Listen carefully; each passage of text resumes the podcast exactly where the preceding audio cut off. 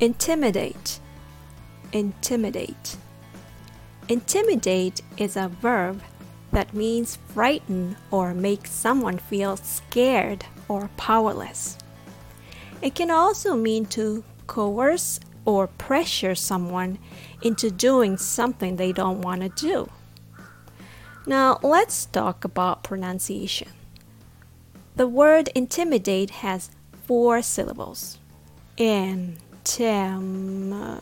Uh, with the stress on the second syllable, Tim. The third syllable is a very weak syllable with a schwa sound. The last syllable is date, just like the date on a calendar. Let's say together. Intimidate. Intimidate. Intimidate. Intimidate is a word that can be used in various contexts. For example, you may feel intimidated by a difficult task, a new job, or an important presentation. You may also feel intimidated by someone who is more powerful or has more authority than you, such as a boss, a teacher, or a police officer. Here are some examples of how to use intimidate in our daily conversations. I was intimidated by the size of the audience at first, but I managed to give a speech. What kind of things or situations can be intimidating to you?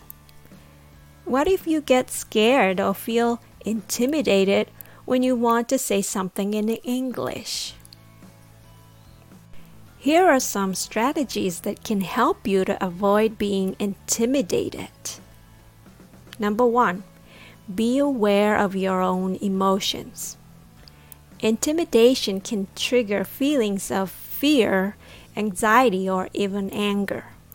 It's important to recognize these emotions and acknowledge them without allowing them to overwhelm you. Take a deep breath, try to calm down, and focus on positives. Number two, keep calm and speak your mind. If someone makes you feel intimidated, don't let it keep you in silence.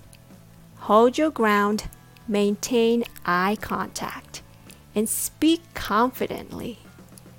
Sometimes speaking slowly helps. Number three, seek support. If you need more confidence in speaking English, seek support from someone you trust. If you're ever intimidated by English pronunciation, you can get help. Accent training sessions can help you practice speaking with good rhythm and intonation so you can feel more at ease and be more confident. You will not feel intimidated anymore. Thanks for tuning in and see you in the next episode.